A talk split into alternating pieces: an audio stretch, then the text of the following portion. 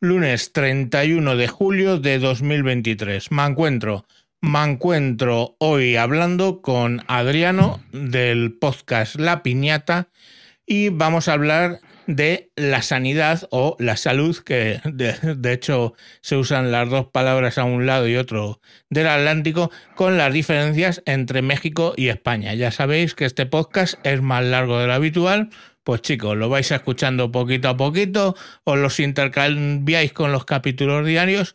Eso sí que os recomiendo que busquéis La Piñata, lo tenéis en todas las plataformas, Spotify, Google Podcast, Apple Podcast, en todas.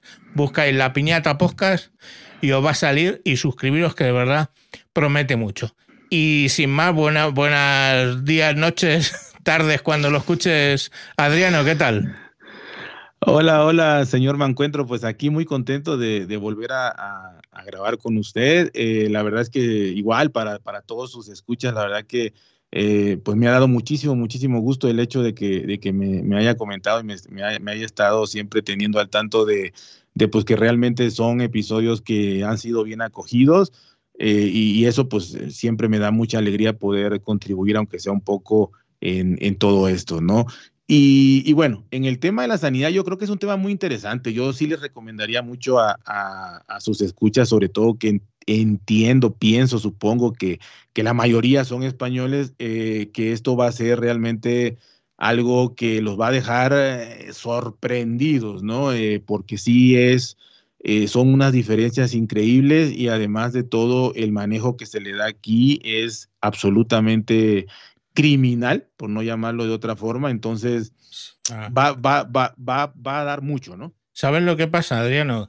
Mucho en España, sobre todo que aquí, o sea, como la gente no ha viajado, porque en realidad aquí viajamos, vamos a un resort de mierda en donde sea, en Tulum o su puta madre, y, y mm. ya creemos que hemos estado en México.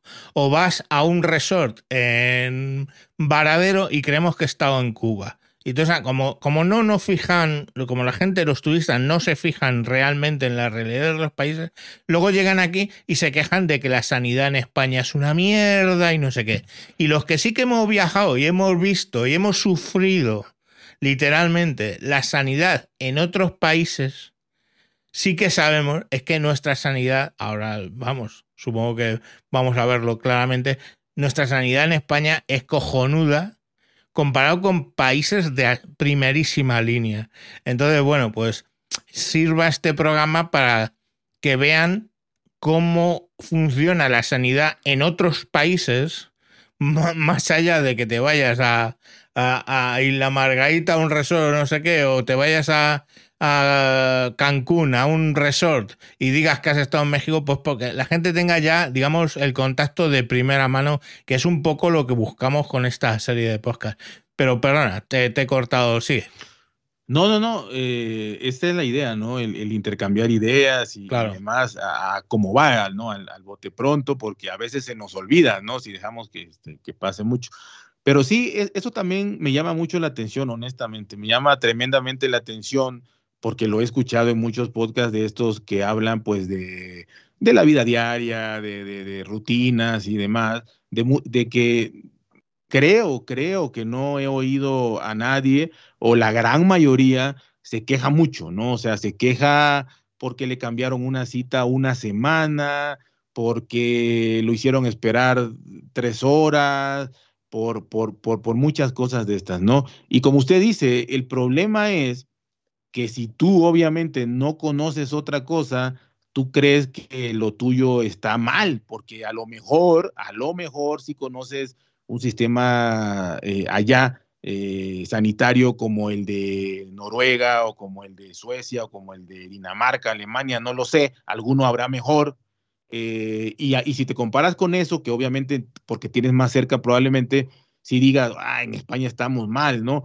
Pero de verdad, lo que van a oír, a, mí, mi propósito en este episodio es concientizar a la gente, o por lo menos, si no concientizarla, porque es difícil que, que, la gente cambie, ¿no? Pero por lo menos sí que digan, ay cabrón, o sea, realmente estoy privilegiado, estoy bendecido por lo que tengo, así los políticos sean unos cabrones y así hagan y deshagan, Después de lo que van a oír, que yo les voy a contar, que además, curiosamente, eh, más allá de los temas eh, fijos, ¿no? De cómo es, han pasado, esta semana eh, anterior, han pasado unas cosas que, que, de verdad, de verdad se va a quedar, se va a quedar este, flipando, como dicen allá, ¿no? y, ni siquiera, y ni siquiera me voy a meter a lo de la pandemia, porque un millón de muertos, un millón de muertos no es juguete, ¿no?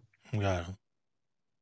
Imagina, porque ¿Cuántos habitantes son en México? Eh, Como 125. 125, que vendrían siendo tres veces lo de España. Y en España murieron, y nos echábamos las manos a la cabeza, en la pandemia murieron 100.000. 100.000, 10 veces menos que en México, cuando la población es solo tres veces más. Exacto, exacto. Que de verdad, o sea, mm, yo, o sea, es que me río por no llorar por la gente, el desconocimiento tan grande que tiene de lo que tienen en casa y de lo que hay fuera, sobre todo. Sí, bueno, este, bueno, para empezar, yo creo que lo más básico es algo increíble. En, España, y, quiero preguntarle para, para, ver cómo abordo este, este tema. En España, eh, e, el, sistema, el sistema de sanidad, o sea, la persona que tiene de un derecho a, ir a un hospital público, ¿lo tiene solo por nacer español o porque trabaja? Bien, ahí, eh, ahí hay, hay dos temas. Primero, básicamente por ser español tú puedes ir a cualquier hospital, te van a atender de urgencia y no siendo español te van a atender de urgencia y te van a derivar luego a la sanidad privada. A, o sea, perdón, a la, a la eh, asistencia primaria, perdón. Eh, luego, el acceso a, a la asistencia primaria, en teoría, una vez que sales de la cartilla de tus padres, porque de pequeñitos estamos en la cartilla de nuestro... La cartilla es el carné, si quieres decirlo así. el, carné de, de, tus padres. Cuando sales de ahí, de la cartilla de tus padres, es porque empiezas a trabajar y entonces te generan un número de seguridad social propio y a partir de ahí, mientras tú estés trabajando, pues también. Pero claro, sabes que en España, aunque no estés trabajando, te echen, pongamos por caso, tú estás cobrando una prestación y tú estás una... Entonces, tú en realidad nunca pierdes tu número de la seguridad social, ¿vale? O sea, tú siempre vas a estar ahí. Eh, que dice, ¿qué, hubiera ¿qué pasaría con alguien que nunca ha trabajado, pero está en negro, pues no tiene número de seguridad social? Pues mira, por ejemplo, eso pasa con los inmigrantes ilegales y los inmigrantes ilegales también tienen acuerdos con los ayuntamientos para que los ayuntamientos les den un número de seguridad social y puedan asistir a la medicina. O sea, si tú cruzas en patera desde Marruecos y estás en España, tú puedes ir al médico en España tranquilamente con haciendo cuatro papelitos en el ayuntamiento dándote de alta de empadronarte en un ayuntamiento y a partir de ahí puedes conseguir tu número de la seguridad social. Entonces aquí podemos decir que la seguridad social, que la sanidad en este caso es, es absolutamente universal, ¿sabes? Eh, pues oye, te pasa algo, vas al médico de primaria, el médico de primaria si lo estima oportuno te manda un especialista, el especialista si ve algo raro te va a mandar a un hospital para hacerte pruebas y te van a acabar operando. Y coño, mm, hay que tener en cuenta que España es el número uno, número uno, por ejemplo, en el mundo en trasplantes. O sea, número uno en trasplantes múltiples de corazón y pulmones, de, riñones y hígado. Y de, pues, o sea, somos un, un somos punteros en eso. Eh, eh, eh, y, no es que tal entidad, hospital privado, no, no, no, no, no. La seguridad social, la sanidad pública es el número uno en el mundo en trasplantes. Entonces, joder, coño, no sé, echar un vistazo a lo que hay. Pero vamos, tu pregunta concreta, que era quién tiene derecho, tiene derecho mm, los españoles y los que vienen de visita, digamos. Sí, impresionante, la verdad. Este, bueno, eh, eh, en esta cuestión en México, en México es, para llorar. En México eh, existen, existen 35 sistemas de salud. 35. O sea, en España supongo que es uno, ¿no? O sea, si usted está en Madrid, va a un hospital de Madrid, si usted, a, ese respecto, o no. A ese respecto hay 17, ¿vale? Pero están, o sea, porque hay uno por comunidad autónoma, que son lo que hace, lo que hacemos aquí sería el equivalente a estados de allí. Al estado, sí. Eh, pero, puede, están súper conectados. Sí, claro que puede ser. Hombre, se ha dado. en el norte y va y no hay problema. Claro, con mi tarjeta de Madrid, yo voy a Bilbao y le digo, oiga, esto. Hombre, ¿qué, ¿qué es lo que van a tratar? Pues que te ahorres. Y luego es cierto que eh, Bilbao, digamos que el, País Vasco, que es una autonomía, si yo me trato ahí, luego le va a pasar una factura a Madrid, ¿vale? Y viceversa. Pero, pero atenderte, obvio que te atienden, vamos. Ellos van a intentar, lógicamente, y si estás ahí de vacaciones, va a decir, oiga, tiene usted esto, se tendrá que operar, pero cuando vuelva usted a Madrid, pues ya pregunta, pero si es una emergencia, obvio que te operan. Exactamente, sí. O sea, vaya, usted no tiene problema, ¿no? Ellos este, ya luego sus trámites administrativos, pues ya son sus, cosas, ¿no? Claro. Pero, pero usted como afectado, digamos, en un accidente y demás, lo van a atender o lo que sea. Obvio. Bueno, aquí hay 35, pero a lo que voy es que esos 35 están totalmente independientes uno del otro. Entonces, eh, son 35 porque son 32 estados que hay en México que sería, como usted bien dijo, comunidades autónomas allá, para que no se entienda. Entonces, son 30 y, 32 estados. Cada estado tiene su sistema de salud estatal. Cada estado. Bueno, hasta ahí vamos bien. Mm. Aparte, hay, no 36, porque hay, hay cuatro federales, cuatro federales, que es este, uno que es para todos los 32 estados, a toda la República Mexicana, este, tres de esos, y un especial para las Fuerzas Armadas. O sea, los militares tienen su hospital militar en cada estado y, eso no tienen problema ninguno. Esos tienen sus hospitales muy buenos, muy buenos, los hospitales militares. De ahí, como le digo, tres, eh, tres eh, federales, que serían de, de todo, todo México, y 32 de cada estado. O sea, ya de ahí es revoltura, ¿no? O sea, ya es complejo. Mm. Ahora, si yo estoy en un estado y me voy de vacaciones a otro y me pasa algo allá, si yo estoy afiliado a, mi estado, no a un federal, sino al sistema de mi estado, no me van a atender en otro estado. O sea, así yo, así yo me accidente y esté ahí sufriendo, no me van a atender. No me van a atender. O sea, me voy a morir. O me, van a, o me van a decir, ¿sabes qué? Si te atendemos porque estás tuviste un accidente automovilístico, estás medio muerto, pero lo único que vamos a hacer es estabilizarte para salvarte la vida y llevarte a tu estado allá que hagan lo que quieran. si llegas, qué bueno, y si no llegas, ni modo, ¿no? Bueno. Ahora, ¿quién decide? ¿Quién decide si estás en, el, en un sistema estatal o federal o esto o el otro? No lo decides tú como ciudadano, lo decide tu trabajo. Aquí el que no trabaja que no cotizas, porque aquí, el, aquí para tener un derecho de, de salubridad, sea el que sea, tienes que tener un empleo, un empleo formal, en donde tú, trabajador de tu sueldo, te descuentan una aportación para que tengas derecho a ese servicio médico. Mm. Se supone que el gobierno pone un, un, no sé, un 70% y tú pones un 30% pero necesitas tener un contrato vigente y estar trabajando. Ahora, si no trabajas o trabajas en que tú pones un negocio propio, no tienes nada, no, tienes nada. Bueno, la dificultad grande aquí es que, por ejemplo, los maestros, los maestros, eh, los docentes, eh, están bajo el régimen de estatales. Entonces, cada maestro que hay en México, dependiendo del estado donde trabaje, ahí está afiliado. No es que yo diga, ah, yo quiero federal. No, te toca estatal. Todos los maestros son estatales. Todos los burócratas, todos los burócratas son estatales. Todos, todos, todos son estatales. Entonces, esa es la dificultad de que si te vas de vacaciones y algo, repito, no te van a atender Aquí, en otro lado. En España, si me permites el inciso, sí, sí, eh, sí. solo los trabajadores públicos, ¿vale?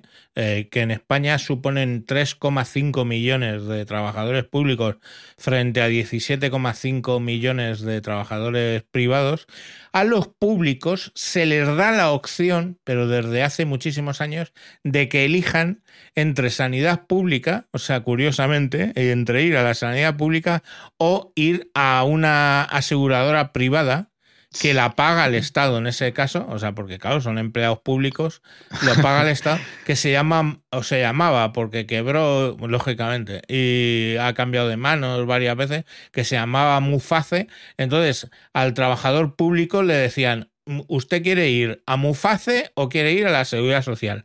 Y ellos eligen. Y luego, a nivel salarial, ¿vale? Eh, a mí me están quitando el, no me acuerdo del porcentaje exacto, creo que es el cinco y medio de mi salario, para, pero no solamente por sanidad, es sanidad, seguro de desempleo y formación y otras cosas. Es un 5%. Pero fíjate una cosa, por ejemplo, mi madre no ha trabajado en su vida porque es ama de casa y ya está, pero tiene su número de seguridad social y obvio que la atienden, ¿sabes? En la sanidad pública sin problemas. Y no ha trabajado nunca, vamos. Sí, no, aquí, aquí repito, aquí eh, tienes que empezar a trabajar para, para poder tener una atención. Y, aquí lo, lo, lo, curioso o lo más, eh, digamos, mm, patético es, lo que le digo, ¿no? O sea, eh, si eres estatal, pues si sales de tu estado, realmente va a ser muy, muy, muy, muy difícil que logres una, una atención médica, ¿no? Así, así estés trabajando y tengas tu, seguridad social. Aquí es un carnet, te dan un carnet de seguridad social y, y bueno, de acuerdo a donde perteneces. Y ahí te dice el Estado, ¿no? El Estado tal. Vale, y, decías que los, los funcionarios públicos tenían uno o sea, federal, ¿no? No, no estatal. Los, los, no, los funcionarios públicos ellos sí tienen, ellos sí tienen federal, o sea, ellos sí eso, tienen eso es lo que este, sí, ellos, sí. Ahí es cuando te he cortado, perdón, por eso te Sí, e, e, e, ellos sí tienen la opción de, bueno, no la opción, ya les dan este, su carnet federal.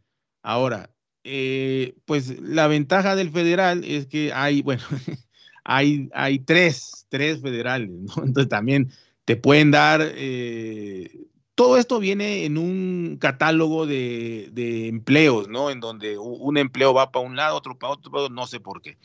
Entonces, eh, trabajadores del gobierno y de, ciertas instituciones eh, federales y demás van a, un sistema federal. Eh, otros van a, otro sistema federal. hay, hay dos. Este, y el tercero, que es federal también, que es supuestamente para los que no tienen trabajo, o aquí hay mucho ambulantaje, o sea que aquí fácil el 30% de la población se emplea a sí mismo, que no es más que andar vendiendo en la calle o en tianguis o en lugares así, mercadillos, lo que, lo que pueden, ¿no? Entonces, para esa gente, el gobierno supuestamente dijo, bueno, para esa gente que, que no tiene trabajo, como daba el ejemplo de, de su madre, ¿no? Que nunca ha trabajado, eh, pues vamos a darle un servicio eh, eh, federal, ¿no? Que ese se llama Servicio General de Salud, ese, ese, ese, Servicio General de Salud. Pero de entrada es el peor. O sea, estamos hablando de que todos son malos, pero el general es el peor, el peor. Ahí sí, ahí sí puede ir uno de estado a estado, de lugar en lugar, tener trabajo, no tener trabajo, pero, pero, también tienes que hacer un trámite para conseguir todo esto. Si, si no lo haces, tampoco te atiende. Y no hay nada. O sea, en realidad no hay nada. ¿A qué me refiero? Eh, fíjese, eh, yo no tengo, ah, ahí va mi ejemplo, yo no tengo sanidad pública, yo no tengo, o sea, yo si me pasa algo, no tengo a dónde ir a que me atiendan gratuitamente más que a estos, a este sistema eh, nacional de, de salud general.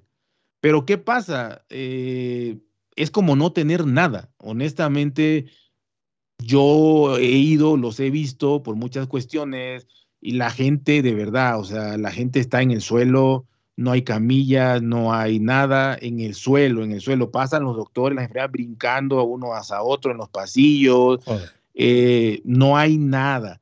Si tú quieres eh, o necesitas, bueno, a mí me pasó, me voy a poner de ejemplo. Yo cuando estuve trabajando, la última vez que sí coticé y estuve trabajando, a mí me dieron este, este sistema, uno de los 36 sistemas, ¿no? Me dieron.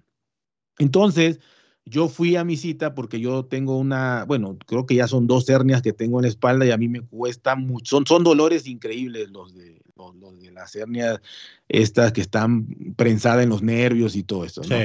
Entonces, eh, es horrible. Entonces, bueno, yo vivo así desde hace 25 años y es terrible.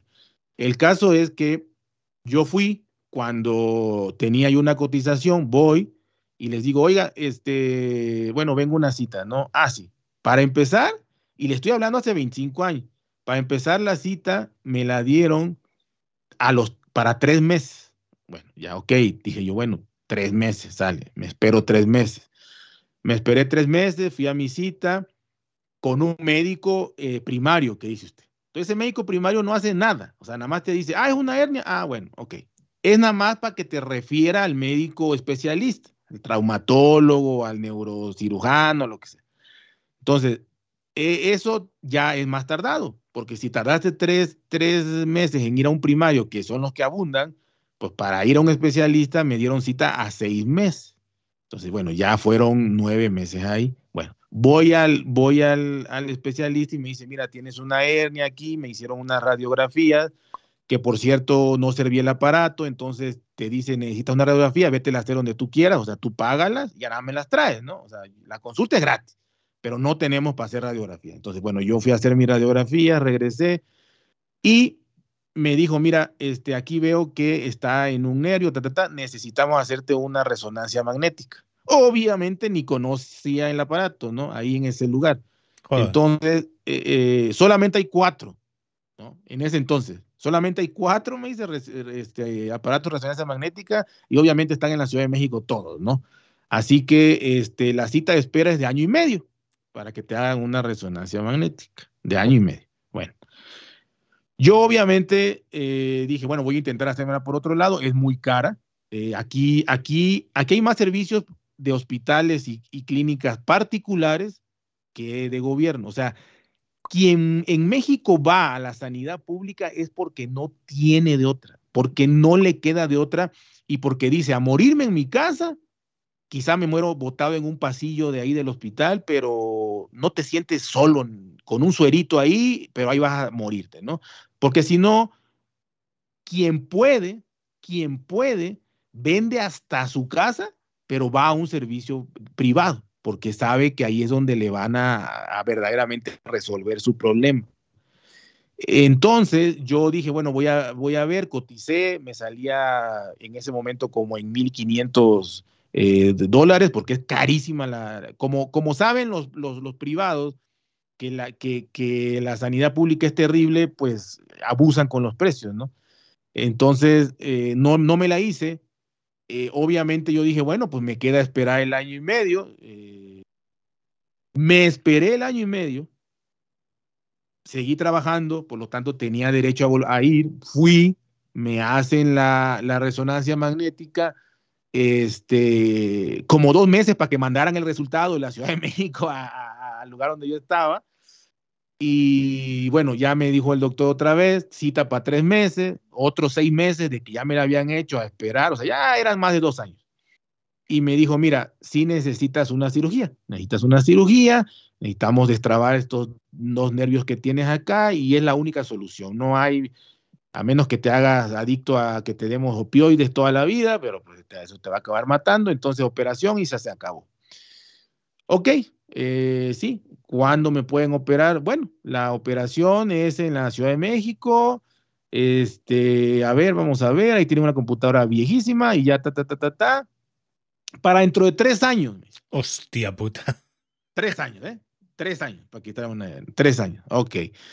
Bueno, entonces yo, eh, y me dice, ah, pero, pero, eh, cheque, eh, faltando un año, me dice más o menos, cheque que su, no se haya el sistema caído, no haya pasado algo, no, no su cita se haya perdido, o sea, cheque usted, usted esté checando cada unos tres, cuatro meses que su cita sigue vigente, ¿no? Porque a veces, pues la gente se muere, Joder. No sabemos, por qué. No, ya claro. Yo por y yo por dentro, puta, no sabemos por qué, porque no las atienden, ¿no? O sea, pues, claro, claro, por eso me reía. O sea, sí, o sea, imagínense, bueno, Estamos hablando de una hernia. Nunca me operaron, porque obviamente, bueno, desgraciadamente, desgraciadamente, eh, yo pregunté y todo en el hospital y de entrada, de entrada me dijeron, sí, lo operamos en tres años, como no, eso es, es la lamparoscópica, o sea, eh, no tenemos nada, eh, usted tiene que comprar los aparatos, la camarita, el otro, el otro, el cable, la anestesia, los guantes, alcohol, me pidieron alcohol, los guantes, sí, sí, sí, sí. Pero eso en la sanidad pública estamos hablando. Pública, pública, pública. Este, o sea, solo en la mano de obra y, cuando tengan chance, ¿no? Entonces, eh, bueno, dije yo, bueno, voy a empezar a ahorrar en estos tres años para que aunque sea yo me ahorre, porque una operación de esa en un hospital particular me cobraban tres mil dólares, ¿no? Entonces dije, bueno, me ahorro los tres mil dólares por lo menos. Y aunque tenga yo que gastar quién sabe cuánto en todo ese material quirúrgico que me están pidiendo, ¿no? Hasta gasas, este, las batas que usan, porque no, que si no, no hay batas, ¿no? Y este, bueno. El caso es que no llegué porque desgraciadamente eh, perdí el empleo y al perder el empleo, como le digo, pierdo esa, esa, esa seguridad social que tenía en específico y entonces paso a ser del hospital general, de la, de la general, de los que no tienen trabajo. Pero ahí como no hay comunicación, no hay nada, tenía yo que empezar de cero, otra vez. Entonces, obviamente, ahí es, menos, ahí, ahí no hay ni, ni, no había ni traumatólogo, pues, para que, para, ponérselo fácil, ¿no? Entonces, ya no hice nada, o sea, yo sigo viviendo con ese problema y moriré con ese problema. Ahora, a mí me tocó ver en toda esa espera y en todo eso, gente que se muere ahí en las sillas porque tienen cáncer. Claro. Porque, porque tienen y, le di, una, señora me contó, me dijo, mire amigo, yo tengo, ah, porque hablando ahí en la silla esperando, porque son esperas de 8 horas, 10 horas esperando ahí, me, ya, ya con cita, ¿eh? te dan la cita a las 9 de la mañana y pasas a las 6 de la tarde. Entonces ya ahí esperando, me dice una señora ya grande, me dice, mira, este joven, me dice, yo, yo me voy a morir, o sea, me, tengo un cáncer, ya hizo metástasis, ya se expandió, eh, y me están dando cita de operarme para dentro de cinco años. yo, no, yo no voy a vivir, o sea, yo no voy a vivir para ver eso, ¿no? Entonces, esa es a grande, a, pequeños, a pequeños rasgos, la, la, la calidad que, que, de la que hablamos aquí de una sanidad pública. Es que me parece surrealista que te piden el el dinero para alcohol, para, para, eh, para la sepsis, para, para, que, o sea, es, es, flipante. Mira, una cosa que pasa aquí, si estás trabajando, sobre, todo creo en las empresas grandes, tienes eh, además la mutua del trabajo, que te cubre de los accidentes laborales, ¿vale? En mi caso, en mi empresa donde trabajo, que son unos supermercados, la central de unos supermercados, eh, tienen un convenio con Mafre, que es una aseguradora privada, y entonces, si yo tengo un accidente laboral en la oficina, que ya ves tú, delante del ordenador que vas a tener, sí, pues. o, o importante, en lo que se llama, lo dicen en, en latín, itinere, o sea, en el trayecto de casa al trabajo o del trabajo a casa, supongamos, yo, supongamos que subo a un autobús y me resbalo al subir el autobús y me, pego un, en la cabeza, pues como estoy en trayecto a la oficina, eso me lo cubre la mutua de la oficina. O cuando vuelva, pues si voy en el coche y tengo un accidente de tráfico, pues me lo cubre también la aseguradora de la empresa. Y de hecho yo tuve, eh, yendo a trabajar, pues mm, me giré bruscamente y le di un puñetazo muy, muy mal dado a la, a la puerta del coche, en el, justo en el borde de la puerta, y me hundí el nudillo de la mano derecha. Y, joder, no le dice, la, típica te metes un porrazo y no le da echas mucha cuenta. Pero a los dos días, curiosamente, estaba eh, desayunando con una chica de recursos humanos y me vio la mano y tenía, claro, se me había hinchado que te cagas el dedo. Y le dije, pues mira lo que me ha pasado. Y de la misma, la chica que es de recursos humanos me dijo, no, no, pero ¿qué coño estás haciendo? Venga, inmediatamente vete a la muta porque esto te ha pasado en el trayecto a, al trabajo esto te cubre. Y efectivamente fui allí, tenía roto, que creía que no, tenía roto el, nudillo, eh, me lo recolocaron, me escayolaron y, y todas las, eh, por supuesto, me hicieron eh, una resonancia, me hicieron una, unas radiografías. Fui muchas veces, claro, me dieron la baja porque era la mano derecha, no podían escribir ni nada y estuve casi un mes de baja, que eso quiere decir que la mutua está pagando tu salario, estamos. Entonces, de hecho, esa sanidad, esa mutua, esa sanidad privada, son los primeros en interesarte, en interesarte, en ponerte, eh, en arreglarte lo que tengas para dejar de pagar tu salario, claro, porque mientras te están pagando el salario. Y, y nada, y me, me escayonaron y genial, tío. Y vamos, eh, de puta madre. Y curiosamente, la segunda vez que he estado en, en un hospital hace, hace nada, hablamos de noviembre del año pasado, es que estaba trabajando con el ordenador, estábamos teletrabajando, que también te cubre, te cubriría la mutua, pero ahí fui a la sanidad pública, estaba teletrabajando y digo, uh, ya son las, las cinco y cuarto de la tarde, que es cuando yo termino. Y me fui a intentar cerrar, había tenido una videoconferencia discutiendo mucho, pero bueno, no le eché mayor importancia porque es en mi trabajo, me paso el día discutiendo y además en muy malos términos. Y hmm. voy a cerrar y movía el ratón y no conseguía acertar al icono, a la X, para cerrar la aplicación. Y, y me acuerdo que yo pienso, digo, joder, ¿qué me pasa que no consigo cerrar? O sea, no conseguía apuntar bien con el ratón. Sí, sí, sí. Y entonces eh, pues yo qué sé, mm, acto mecánico, me levanto y de repente la pierna derecha me fallo, boom, y me voy contra una cama que es la de mi hijo que tengo aquí en el despacho. Y digo, hostia, llamé a mi mujer que me vio que hablaba raro, me estaba dando un ictus, tío. Se me había quedado paralizado todo el lateral derecho, o sea, me había dado un ictus en el lado izquierdo del cerebro, o sea, me había paralizado todo, el, todo el lado derecho. Ni hablaba bien, se me descolgó el labio, los ojos, el ojo derecho, hablaba raro y tal, me cogieron, tío, me llevaron al hospital más cercano, aquí en, en yo vivo en La Roza, en el Escorial, pues estará 15 kilómetros.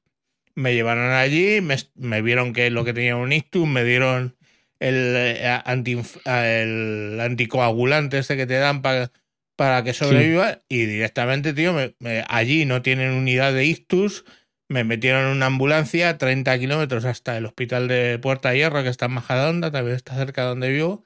30 kilómetros y allí ya sí, allí me hicieron todo tags, eh, o sea, los tags, las cuestiones. Obviamente, ellos hicieron un papel para notificar a la empresa que estaba ingresado, con lo cual no aparecía ahí, porque me tiré en el hospital 15 días, 10 días largos, 11 días y luego ya el de primaria te da, te da la baja, estado de baja desde, o sea, todo noviembre, diciembre, enero, febrero. esos cuatro meses el salario eh, parte me lo ha pagado el Estado, porque estoy lógicamente convaleciente. Y nada, pues eh, las pastillas necesarias y todo eso. Y, y, bien, ¿no? Me he recuperado todo. A veces las R's, se me, sobre todo las que son trabadas, como obra, teatro y todas, a veces se me atascan un poco y se me nota, o yo lo noto, pero vamos, la gente, la gente no me nota nada porque se me, se me volvió a poner el tono en el ojo y en la boca y ya más o menos están casi al mismo nivel que estaban. Y ando, pues claro, coño, tuve que aprender a andar, tuve que aprender, de, de hecho en febrero me voy a poner a escribir una nota para el colegio de mi hija Cojo el papel, cojo el lápiz, apoyo y hostia, no pasa nada.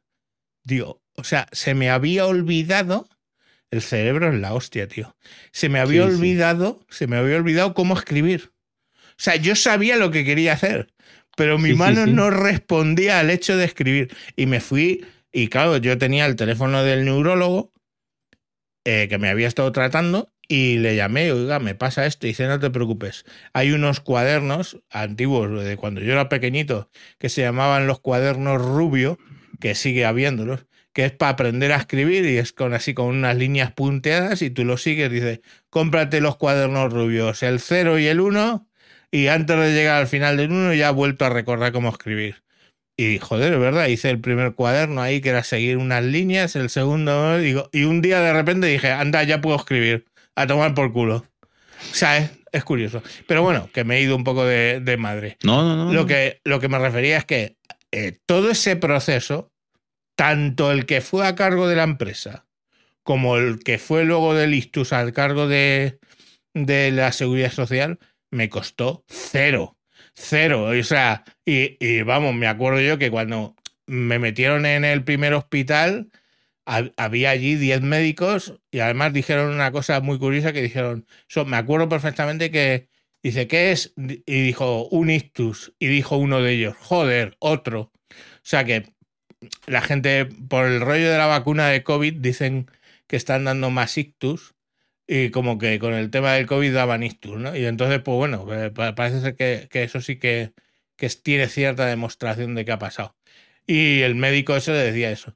Y, todos esos médicos, todas las vías que me pusieron, todo el alcohol, por supuesto, que me, que me dieron, la comida en el hospital. Tú estás, hombre, no es la comida de puta madre de, de un restaurante, pero con la comida del hospital, yo los 10, 12 días esos que estuve allí, comía, desayuna, desayunaba, mm, mediodía, o sea, antes, a las 12 merendaba, luego me daban una comida otra merienda por la tarde y la cena, esas cinco comidas, por supuesto a cargo del hospital. Eh, estuve en una habitación que había solo dos camas y de hecho, pues como no había mucha movida, no, estabas, no estaban ocupadas las dos camas, estaba yo solo, de hecho, la otra cama pues la usaba mi mujer si se quedaba. Y joder, no sé, yo, vamos, o sea, que alguien, o sea, con todo lo que acabas de contar tú, que alguien tenga la desvergüenza, la puta desvergüenza de contarme que la sanidad española es una mierda o que se la están cargando o, toda esta retórica de mierda que hay ahora. O sea, es para darle con la zapatilla en la cabeza, idiota, así, pero marcando cada letra. Idiota. Punto. Coño, que es que yo lo he vivido por mi concuñado en, Ecuador. Mi concuñado en Ecuador tuvo la desgracia de pillar un cáncer de hígado. Mm. Y allí, tío, el cáncer de hígado progresó hasta que le mató, ni más ni menos. Pero es que además tenía muy mala cosa porque eh, el hígado lo que hace es, eh, yo me lo explicaron luego, ¿vale? lo que hace es que elimina el amoníaco de la sangre. Y si se acumula mucho amoníaco en la sangre, el cerebro se le va la pinza. Y de repente, tío, eh, yo estaba allí y se iba entrando poco a poco en un estado, pues como de volver a ser pequeño, que de hecho se, estábamos en el salón, se levantaba, se iba a una columna que había el salón ahí, ¡pum! Orinaba ahí y se volvía y se sentaba. Y todos nos quedábamos como, joder, este hombre. Y ya, por supuesto, ni te conocía ni puta. Y entonces le cogían, le llegaban al seguro, le ponían no sé qué coño que le limpiaba de amoníaco el hígado y los riñones, una especie de diálisis, una cosa rara. Sí, más o menos. Y de la misma, le bajaba el amoníaco, ya volvía a ser quien era y me decía, hombre, Javier, no sé qué y tal. Y me acuerdo perfectamente el día, dos días antes de irnos, el tío era perfectamente consciente de que entraba en ese estado porque me decía, mm, Javier, bueno, que me voy a despedir. Y yo eh, digo, tío, si nos quedan dos días aquí. No, dices, ya, pero es que no sé cómo voy a estar. Y efectivamente el tío era consciente de que entraba en ese estado. Y cuando nos fuimos, el tío ni, ni me conocía. Y luego, pues bueno, nos fuimos en el avión, le volvieron a limpiar la sangre y volvió a estar. Y así estuvo eh, cuatro meses hasta que me murió. Cosa que, digo, ¿qué hubiera pasado en España? El tío le ingresan y al tío le hacen la diálisis y le ponen su diálisis cada X tiempo para que no se le acumule el amoníaco y no le pase eso en la cabeza. Y si pueden, le meten en un trasplante de hígado y le hacen un puto trasplante de hígado. Y este pagaría cero, porque a este cada vez que llevaban a limpiarle la sangre ahí en Ecuador, ¿eh? eso era porque tenía un hermano que tiene dinero. ¿Eh? Dinero. y cogía y pagaba el hermano de, de su bolsillo la limpieza, la diálisis esa que le hacían. Si no, ahí eh, eh, eh, hasta que el amoníaco hubiera sido tóxico para él y hubiera muerto. Entonces le hacían la limpieza a base de pagar.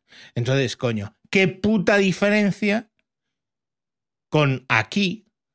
yo te estoy hablando de, Ecuador, pero con aquí en España que directamente, oye, pues a este le pasa eso, le pautan una diálisis cada, ¿Cada cuánto le pasa? Cada 10 días le hacen una diálisis, el tío nunca llega a estar así y ya te digo que coño, le apuntan para una, para una eh, trasplante de hígado si lógicamente no tiene metástasis, claro, porque ya cuando llega el cáncer a estadio, a estadio 4, ni aquí ni en el puto Rochester en Estados Unidos te salvan. tío, es que eso no tiene salvación. Y con todo, mira, a mi, a mi tío, que eso es lo, que, lo que es cierto, ¿no? El, el dinero sí que es dinero. Mi tío tenía una finca aquí en España muy grande y todo ese rollo. Y en Sevilla cogió, tenía un, cogió un cáncer de hígado y en Sevilla le dieron por decir, uh, ya está esto en estadio 3, no tenía metástasis, pero usted no va a recuperarse. se lo dijeron tal cual. y mi tío, yo me acuerdo, que fue hace muchos años, me dijo, tú Javier, que hablas idiomas, por favor, eh, ponme en contacto con la Mayo Clinic, ¿no? Con la clínica hmm. Mayo en Estados Unidos, en Rochester.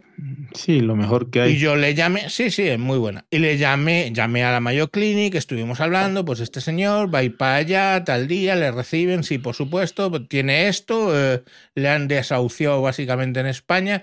Y el tío me decía, pero estadio 3, sí, sí. Pues el tío se metió en un avión, mi tío, vamos, se metió en un avión llegó a Rochester, la abrieron en canal como cerdo, le metieron la máquina de rayos atómica dentro del cuerpo, bam, bam, bam, bombardearon el, el hígado, le cortaron parte del hígado, le volvieron a coser para España y el tipo vivió 20 años más. O sea, mm, y claro, obviamente yo me acuerdo porque, claro, a mí me llegaban las facturas, pero yo solo traducía a mi tío, que no hablaba inglés en absoluto. Y era, tío, cada puta aspirina estaba puesta la factura. Me acuerdo que era un tocho, pero de varias páginas. Y, pero varias páginas, era un taco, pues como de 100 o folios o así. Y te ponía y tantos mil euros. Hostia, claro, dólares. Claro, y mi tío lo pagaba porque lo tenía. Pero vamos, eso era un caso muy extremo. Pero lo normal en España es que la esperanza de vida que tienes es infinita comparado con otros países donde lógicamente pues eh, ese tipo de cosas lo que tú estás contando, tío. Esa señora con metástasis, pues aquí le darían quimio y por supuesto la operación no es para cinco años, porque obviamente cuando tú tienes una cosa que es muy urgente, pues eh, eh, puede que pase lo que a ti, que te dicen, oye, tiene usted una hernia, con una hernia mm, y, y analgésicos se puede vivir, bueno, pues le damos a usted un año para una operación. Vale, correcto. Pero si obviamente lo que tú tienes es un cáncer, que sabes que depende de una metástasis, te meten por urgencia y directamente te operan en, el plazo de, de, uno o dos meses. O sea, ha habido... Cuando, aquí lo excepcional es lo contrario. Aquí ha habido que algún caso de un tumor cerebral que no lo han llevado bien y cuando ha tenido que ir al hospital ya había muerto por el tumor cerebral.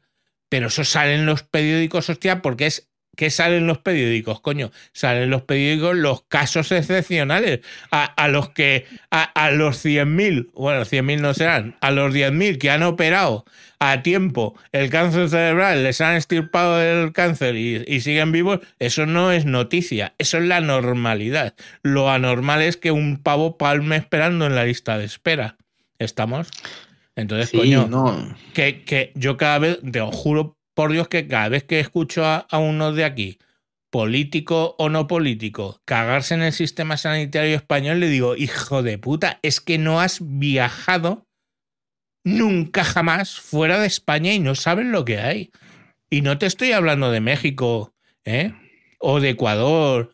no, no, te puedo hablar de Italia, Grecia eh, e incluso Inglaterra. Funciona muy distinto el sistema. Y los ingleses se vienen de vacaciones a España, lo que se llaman vacaciones sanitarias, y a la que están aquí de España de vacaciones, como tienen derecho, cogen y se operan la hernia o lo puto que quieras.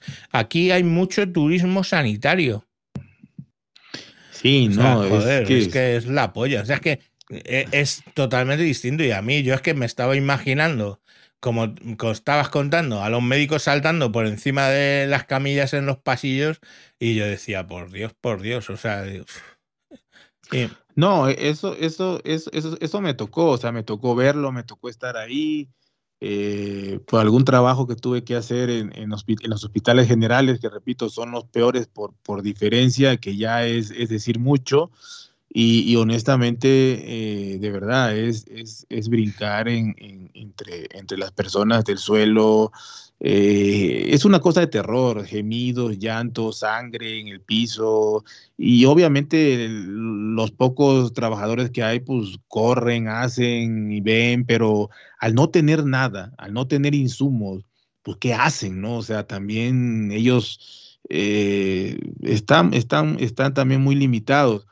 Y, bueno, pasando al, lado de eh, que, que no te atienden, que, te mueres y todo, hay casos excepcionales porque no, no quiero decir que eh, puede haber algún mexicano que escuche y que diga mentira, a mí me operaron perfectamente en el hospital siglo XXI de la Ciudad de México, que es, es el más grande que, hay eh, y demás, ¿no? Sí, obviamente operan a diario a mil gentes ahí, pero el, caso es eh, que quizá tuvo la suerte de que aguantó los dos, tres, cuatro años que lo hicieron esperar y demás, u otra cosa.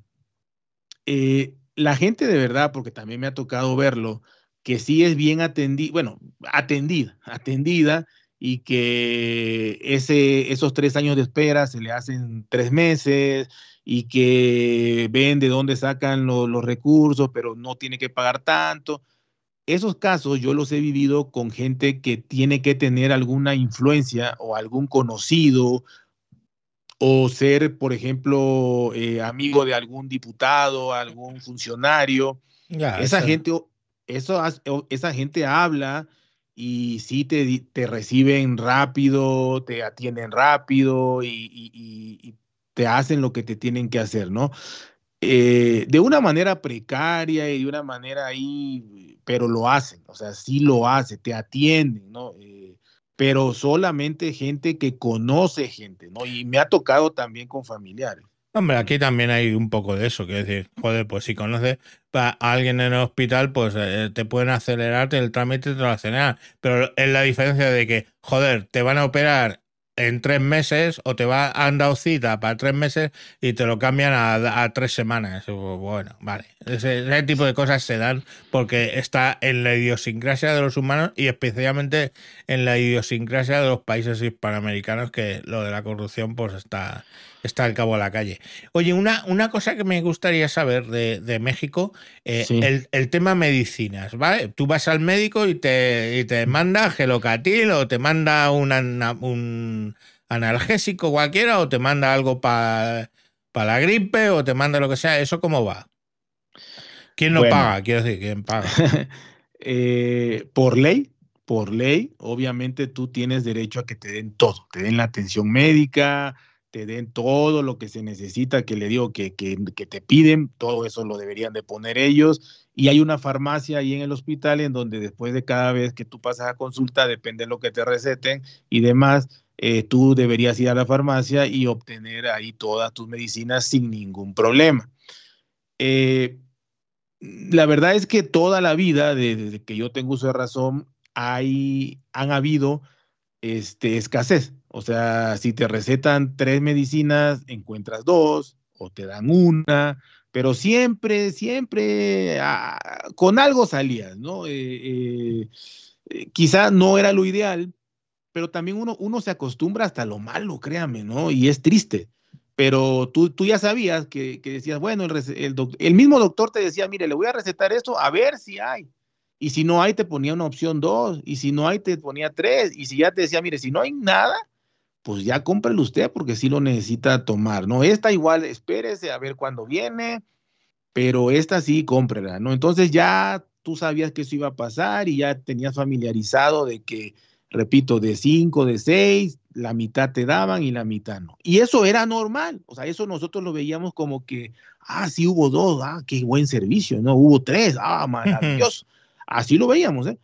Pero desde que entró este gobierno, desmanteló todo eso con la, con la idea de que, que no habían, que ese 50% que no te daban, que era real, su retórica era que era por corrupción, que se lo robaban a todos ahí, ¿no? Entonces, él iba a cambiar eso y que ya no iba a haber ninguna corrupción, ¿no?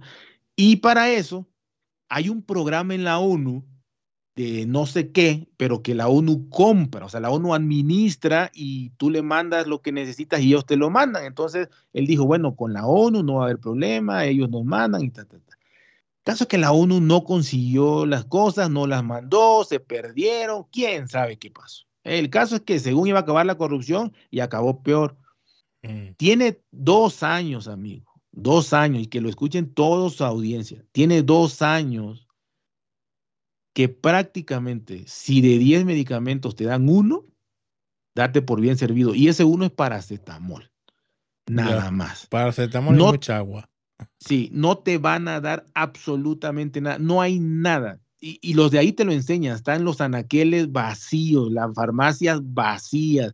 No hay absolutamente nada. Y lo peor no es eso. Lo peor no es eso. Lo peor es que acabaron con dos ramas primordiales de, de, de, las medicinas, del abastecimiento de las medicinas, que es la rama oncológica y la rama psiquiátrica. Entonces, entonces, hace dos años que no hay medicamentos para el cáncer en México. No hay. Y especialmente para niños.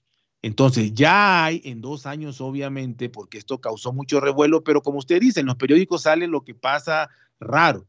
Como ya no es raro, no van a pasar todos los días que se murieron 100 niños porque no tuvieron eh, eh, medicamentos para el cáncer, ¿no? O sea, ya no. Lo pusieron una vez, no hay medicamentos, hicieron reportajes, hasta el país vino a hacer reportajes, eh, se fueron casi llorando los del país con los reportajes que hicieron de la sanidad en México y repito, dos años que diario se mueren 200 niños, diario se mueren 200 niños solamente porque no tienen quimioterapias ni ningún medicamento para controlar todo eso, que son carísimos comprados de manera particular. 200 niños diarios. Obviamente, ¿no? Mm. No, te iba a decir, aquí, aquí los medicamentos eh, por lo menos es que eh, varía según, en ese sí que varía según, creo, ¿eh? Creo. Yo te cuento lo que conozco que es la sanidad de la Comunidad de Madrid. Sí. Aquí pagas en función de tus ingresos. Yo, como en la seguridad social estoy cobrando por el máximo, me hacen un 50% de descuento en los medicamentos. Por ejemplo, los jubilados lo tienen a cero, hasta donde creo recordar. Y luego, a medida que tú ganas menor dinero, pues te cubren más porcentaje de los medicamentos.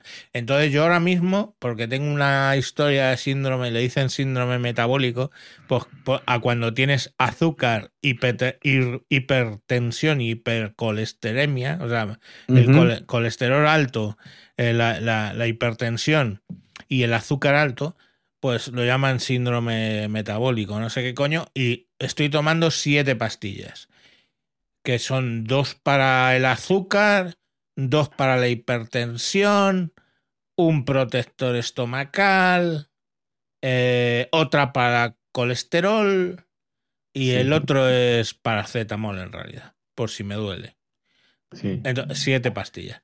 Bueno, pues eso, todos los meses yo estoy yendo a la farmacia, cada 28 días en concreto, y me estoy gastando. Eh, hay veces que tengo que comprar cinco o hay veces que tengo que comprar los seis porque uno es de doble, dura como dos meses. La dosis que me mandan y estoy pagando entre eh, los meses de, poco 50 euros y los meses de más 60 euros. O sea, 50 o 60 dólares. Y ya está. Y eso es, el coste es el 50%. Luego, cuando un medicamento, lo que que los precios de los medicamentos cambian si es crónico. Yo tengo todos los medicamentos como crónicos, quiere decir que me lo voy a tomar durante lo que me reste de vida.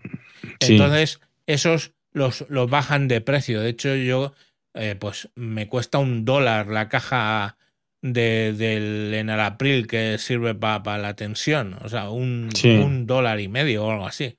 Una cosa ridícula. Luego hay algunos que son más caros. El que tomo para el colesterol es más caro y uno de los que tomo para, para el azúcar también es muy caro. No sé cuál es el principio activo, el reversus. Si, alguien tiene azúcar y lo sabe, pues es el reversus. Bueno, pero y, fíjate que me cambiaron porque me, ponían uno que era inyectable para el azúcar que se llama Ozempic, que venía como en, un, en un inyectable, que le ponías la aguja y marcabas con una ruleta y te ponías como un poco parecido a los inyectables de los diabéticos. De hecho, es que es para la diabetes. y entonces me lo inyectaba. Y de resulta que ese, ese como efecto secundario tiene que te quita el apetito. Con lo cual, muchos eh, obesos lo están cogiendo por privado y se llevan el, el Ozempic no porque tengan problemas con el azúcar, sino porque les quita la ansiedad de la comida y les hace saciante, ¿no? Y claro, hubo un problema de escasez en España del tema de los Zempic y entonces fue cuando el médico me dijo, mira, esto no lo vas a encontrar porque se lo están llevando en privado mucha gente, eh, por la privada, digamos. Eh, entonces, en vez de Ozempic, pues vas a tomar esto que se llama Reversus o no sé cuánto, que es lo mismo, pero no, no está tan solicitado. Y, y, ese es el único cambio que hice. Pero por supuesto, vas a una farmacia y tienen todo. Y si no te dicen, oye, pues ahora no tengo el, en el abril me, te lo pido y mañana vienes y te lo doy. Y es así, o sea, lo piden a la farmacéutica, la farmacéutica se la manda a la farmacia, luego las farmacias no están en los hospitales, las farmacias hay. En España hay miles de farmacias, o sea, yo vivo al lado de una, pero solo en el pueblo en Galapagar donde yo vivo y estamos hablando de como 20.000 habitantes, pues qué sé yo, yo creo que hay como 10, no, tantas, 8 farmacias, o sea, imagínate. Y, y hospitales, ojo, pues yo que por ejemplo, eh, mis tíos, mi tío el de Extremadura, eh, vive en Villafranca de los Barros, que son 18.000 habitantes, el pueblo al lado es Almendralejo, que tendrá unos veintitantos mil, y han hecho ahí un hospital de la hostia que pues atienden a todos los pueblos de los alrededores. O sea, mi tío a 15 kilómetros tiene un hospital de puta madre público hecho. O sea, aquí la partida, hay dos partidas en los presupuestos generales del Estado que se llevan la mayoría, que son jubilaciones y la sanidad. Y luego la educación, que ya hablamos el otro día. Entonces, en esas tres partidas se nos va el, presupuesto de los presupuestos generales del Estado. Y, y eso, o sea, no sé, yo creo que obviamente, mm, claro, allí las, las medicinas son gratis, eh, guay, de puta madre. Pero si no las encuentras, o sea, yo te puedo decir que te voy a regalar un Tesla si no hay Teslas. Y entonces, sí, bueno, ¿dónde está mi Tesla? No, no, pero que sepas que tienes un Tesla imaginario gratuito, vamos, que lo sepas. Sí. Entonces, claro, si, ahí las, las medicinas no las encuentras, me, vale verga que sean gratuitas, claro. Aquí no, son, al menos aquí en la de Madrid, no son gratuitas, en mi caso es al 50%, pero siempre hay, eso es obvio. Dime, perdona. Sí, no, no, es que es, que es impresionante. O sea, para empezar, eh, aquí todas las medicinas gratuitas, que no hay, son, este, son genéricas de la peor calidad. O sea, porque hay mm. genéricos todavía de, de, unos laboratorios que ya sacan sus genéricos. No, no, no. Aquí es genérico de, así que la dirección dice, este, calle tal, tal, tal, y la vas a ver, es una casa, ¿no? O sea, bueno, ahí hacen ese medicamento. Entonces, todos los medicamentos son genéricos, o sea, son, no son de patente, no son originales, no son de ninguna empresa conocida, nada, o sea, y aparte no hay, o sea, no hay, ¿no? Este, Para darle un ejemplo, una medicina de esas que te dan ahí, si la original cuesta, la de patente, la original te cuesta, un ejemplo, 50 dólares, eh, la que te dan ahí te vale 2 dólares. Mm. O sea, es una calidad ínfima, pero bueno, te la tomas porque es lo que te dan, pero ahora ya ni siquiera te la dan, o sea, ya no, no te la dan, no te la dan. Ahora, usted hablaba de tantas farmacias, aquí no te puedes surtir de eso más que en la farmacia del hospital. O sea, entonces no hay de que, de que haya mil farmacias en mi pueblo, sino es en la farmacia del hospital. Y, ahí tienes que ir a cita para que te la den. Si tú vas a una cita que te dieron para tres meses y no hubo medicamento, tienes que ir a otra cita los otros tres meses a ver si hay. No es que venga usted mañana o esa, esa receta eh, dura un, día.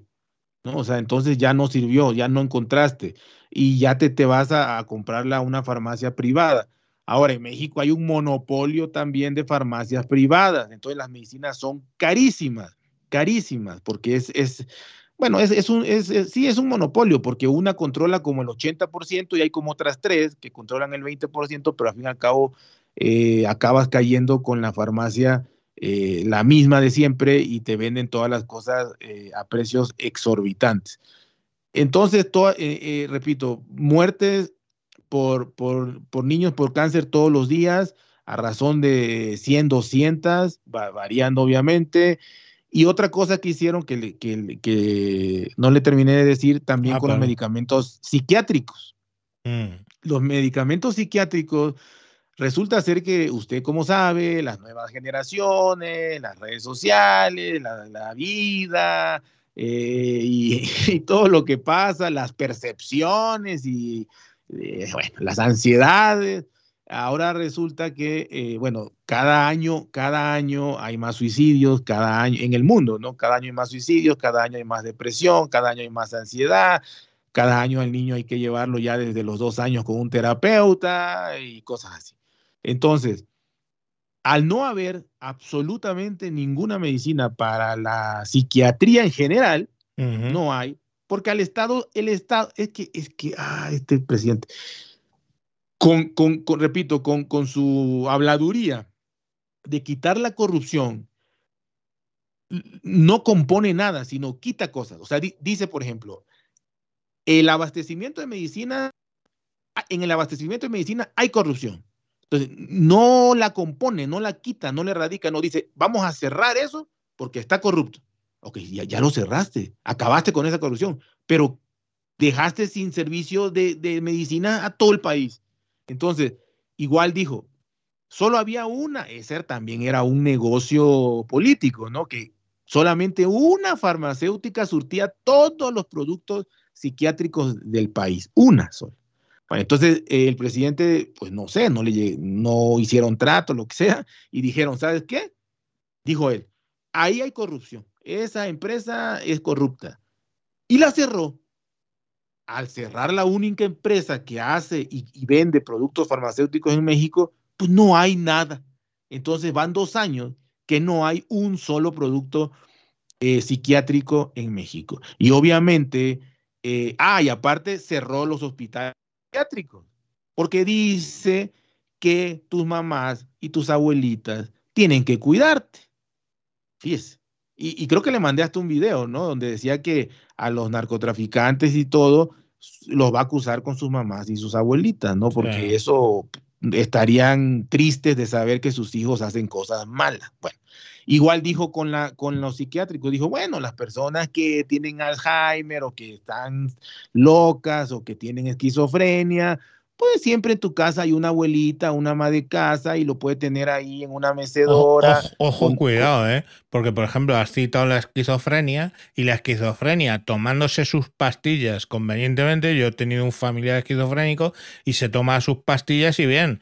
Pero cuando de repente no lo está ah. vigilando y dejan de tomar las pastillas, ya empiezan a oír voces de mátalos a todos, ven a no sé qué, ven su puta madre y, y, hostia puta, ¿sabes? Que es un problemón de cojones.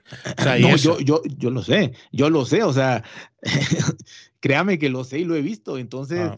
eh, eh, eh, esta, o sea, esta retórica, esta, esta habladuría de decir que o sea, cerró los hospitales psiquiátricos. Eh, no hay medicina, la, gente se está suicidando, la gente, y, no por gusto, sino porque obviamente si tomaba desde hace años antidepresivos, ansiolíticos, este, antipsicóticos y demás, eh, pues, pues ya se los quitas y esa gente se, empeora, o sea, empieza eh, entonces la gente protesta obviamente afuera de los hospitales, lleva gente amarrada, que es patética, porque pues sí, son como salvajes y, que me han intentado matar, entrevistan de repente a uno y que no, que ya nos intentó matar a todos y que lo tenemos que tener amarrado en, una silla. Y pues eso es terrible, o sea, y, el gobierno dice, pues sí, sí, pero es que eran corruptos, así que es, mejor este, que, que no tengan, ¿no? y que eso a que te cuiden en tu casa, cuidar a un, a un enfermo es difícil. Cuidar a un enfermo psiquiátrico es, es, algo que no deberías hacer en tu casa. O sea, tiene que hacerlo un profesional en pues un Fíjate que aquí eh, cerraron todos los, los, hospitales de internamiento psiquiátrico. aquí se llamaban frenopáticos los, cerraron el primer gobierno de Felipe González socialista. Esto fue sobre la década de los 90 se cerraron los hospitales psiquiátricos aquí y se pasó a la atención hospitalaria eh, doméstica. Pero bueno, lógicamente aquí por lo menos, oye, ya te digo que le, les dan sus medicinas y todo este rollo y más o menos se sobrelleva el tema. Pero no hay nada más que para urgencias los ingresos o sea, solo hay hospitales eh, psiquiátricos para urgencias, pues un tío que le da un brote psicótico y va al hospital y lo meten en la unidad de, de, de urgencias de psiquiatría hasta que le dan la medicina y medio lo estabilizan y entonces se vuelve a casa con sus medicinas. O los psiquiátricos penales donde un tío que está loco y que tiene eh, ese problema, pues mata a alguien y lógicamente como no es responsable de sus actos porque no está bien de la cabeza, en vez de meterle en la cárcel le meten en un hospital psiquiátrico. Pero excepto esas dos particularidades, eh, en un psiquiátrico penal. Excepto esas dos particularidades, en España tampoco hay desde, pues te diré, hace 20 o 30, no, 30 años que no tenemos hospitales psiquiátricos per se para decir, oye, pues este señor no tiene, no, no, no podemos mezclarle con la población normal. No, no, lo van a mezclar, eso sí, le van a empastillar, porque para eso es gratis le van a empastillar todo lo que puedan y más, y mientras le tengas empastillado no provoca problemas. Pero es, un poco el proceder que se parecería en este caso al de México, y yo creo que es para mal, porque hay cosas que, que deberían ser atendidas de otra manera, pero bueno. No, esa parte es terrible, de verdad. Quien no ha tratado, ha lidiado, ha padecido, ha visto, ha tenido a un enfermo psiquiátrico, yo creo que que de verdad la gente no tiene idea mm. de, lo que es eh, y, es, e, e, es, terrible, es criminal eh, no, no atender a esa gente de manera debida. Aquí, repito, más allá de eso, no hay medicamentos. Los medicamentos psiquiátricos son carísimos, carísimos, carísimos. O sea, una, un antipsicótico cualquiera, un risperdal, lo que sea, te está costando más o menos unos 70, 70 euros la cajita para una semana. O sea, y hablando de la gente aquí con los sueldos, con los salarios y todo, pues no puedes vivir este, para, para eso. Entonces, la verdad que, que la situación es tremenda. Lo que usted hablaba de empresas grandes, sí ocurre aquí lo de la el servicio médico privado que es de primer mundo. Créame que aquí hay hospitales, no le voy a decir como la clínica Mayo, pero aquí sí hay hospitales privados que son un, un resort, o sea, que, que es, es, es, como irte a, un resort a Cancún, o sea, eh, mejor que un hotel de cinco estrellas, créame, con siete, ocho restaurantes, pides a la carta, eh, tu suite es una suite de 100 metros cuadrados, eh, tienes todos los servicios, tu baño particular, primero particular, o sea, cosas impresionantes, pero te vale mil, dos mil dólares la noche, ¿no? Entonces, eh, pero, pero eso, eso ha, surgido mucho porque pues la, pues la gente que, puede lo paga porque si no sabe que se va a morir. O sea, si no haces eso, te vas a morir.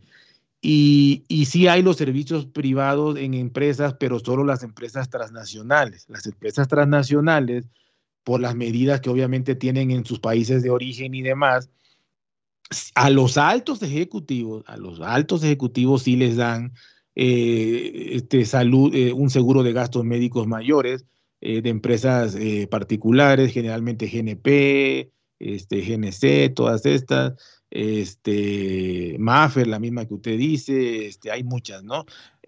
solo una punta, para los que nos estáis escuchando, transnacionales es lo que aquí llamamos multinacional, ¿vale? Es una empresa que está en varios países y que no necesariamente la sede está en el país que estamos hablando. Perdona, sí. pero bueno, no, las diferencias, las pequeñas diferencias del lenguaje. Del lenguaje. No, sí, y, es bueno puntualizarlo, ¿no? O sea, sí, son empresas que en este caso ninguna es de acá, o sea, ninguna es, de aquí. Estamos hablando de empresas sobre todo eh, de, este, de, mercados grandísimos y estamos hablando de empresas eh, armadoras de carros, ¿no? Eh, todas estas empresas obviamente les dan a sus trabajadores, y repito, de nivel medio alto alto, esa prestación como prestación laboral, el que vaya a una, a una a cualquier hospital particular y sea atendido como rey, ¿no? Porque ahí sí no te van a pedir nada, este, que pagues nada y hay de todo, ¿no? O sea, todo, todo, todo hay. Pero bueno, eh, aunado a eso, la población está desprotegida, eh, la, población lucha día a día para, para sobrevivir. Eh, y esta semana le comentaba que pasaron cosas curiosas, ¿no? ah, es verdad, sí, sí, cuenta, cuenta. Sí, esto da para hablar, o sea, infinidad, pero bueno, ya más o menos con mi experiencia se, dieron una idea, yo creo, clara de todas las penurias y cosas que hay que ir pasando para, para que te atiendan y para que eh, más o menos, eh, repito, yo, yo sí, sin exagerar, sigo creyendo que, ir a un lugar de esos es, es no morirte en tu casa. O sea, de verdad, es no morirte en tu casa, no es eh, que te van a ayudar en gran medida. Yo, yo tengo cuatro operaciones y, y, las, y bueno, a excepción de la última, las tres anteriores, cuando pude, obviamente, o sea, no lo dudé. Las tres anteriores yo me las pagué, o sea, yo me las pagué en hospitales particulares, porque, porque, era, era, o sea, porque es que si puedes lo haces, no, no lo piensas, no dudas ni tantito, o sea, dices, lo puedo pagar así. Ah, bueno, y ojo, eh, antes de que cuentes las anécdotas, yo también tengo un seguro privado pagado por mí, pero eh, al loro. Yo pago 65, 65 eh, euros por una eh, empresa privada que se llama Sanitas y allí me operan y todo eso y, solo pago las, las, medicinas. O sea, absolutamente todo me lo hacen gratis por esos 65 euros al mes. Estamos. O sea, mira, por ejemplo, sin ir más lejos, lo de... Em, me hice una vasectomía ¿vale? Porque yo ya tenía 50 años, no, tenía cuando 49 años. Y ya dije, pues paso de, que por un error o cualquier tontería tenga un hijo que no, que no, que no, porque me casé con una mujer que tiene cinco hijos, ya más hijos no, por Dios. Y, y, me hice la vasectomía, me la hice en por privado porque me daban, sino por la, la sanidad pública me lo hacían, pero me tardaban un montón. Y me lo hice en la privada y, fueron dentro de los 65 pavos que he pagado al mes. No me, no me cobraron absolutamente nada. Entré, pum, me lo hicieron. La anestesia, que no veas qué desgracia, porque es local, pam, pam, pam, me hicieron la operación a su puta casa haciendo el compás con, las pelotas para que no me rozaran. Y, ala, y ahí estuve yo tranquilamente en casa. Pero a lo que yo voy es que me, eso me lo hicieron por los, esos 65 pero oscilan entre 65 90, depende del servicio, pero suele ser eso el coste mensual de, un servicio de medicina privada. La gente lo tiene para ese tipo de cosas, por un por si acaso, muchas veces. Pero, pero eso es normal, o sea, este costo es normal. Sí, sí, sí, sí, tal cual. Y por supuesto, no me cobraron por nada en la operación ni nada. Pues yo tengo el seguro ahí. Otra cosa es si es una operación, pongamos por caso, si yo quiero hacerme estética, ¿no? Por ejemplo, mi sobrina que se puso pechos y todo este rollo, pues ahí, no hay seguro que valga. O sea, tú ahí vas y hostia puta, eso no es que te, que te va la vida en ello, es que te pones pechos porque te salen los cojones. Eh, entonces, obviamente, pues lo pagas y no sé si fueron entre todas las movidas, pues mi sobrina no sé si le costaron 4.000 o 5.000 euros ponerse los pechos más grandes. Pues, sí, sí. Pues oye, eso, fue su gusto y su gusto fue y ya está, ¿no? Pero, sí, pero se me hace raro. Porque, bueno, ¿y, a qué edad se, adquirió usted ese, ese seguro? Yo, cuando eso lo cogí yo cuando empecé a viajar, porque sí que efectivamente cuando viajas fuera de España es más problemático el tema de la seguridad social, ¿vale? Sí. Entonces, eh, cuando, cuando viajaba mucho fuera de, España, que iba pues, a muchos países, sí que eh, me hice de sanitas y ahí me cubren, por lo menos en muchos, dependiendo del país, cubren incluso la, operación allí, o por lo menos una repra, joder, ¿no ves? Mira lo que yo te decía de, la R, una repatriación de urgencias en un avión medicalizado para que te atiendan aquí en España. Entonces yo, eh, pues no sé, yo empecé a pagar eso cuando tenía 25 años o así, ah, ya tengo ahora 55, pero me acuerdo que pagaba más, yo en ese momento pagaba unos 90, 90 eh, euros al cambio de hace 25 mm, años eh, era, dinero, hace 30 años era dinero. Ahora ha ido bajando, yo ahora los últimos que he pagado teníamos precio especial si trabajabas en mi empresa, porque tienen te, hacen un, precio especial, pero el, no especial eran 70 euros y en realidad estoy pagando 65 al mes. O sea que estoy hablando de que a mí el seguro privado me está costando 120, 750 euros al año.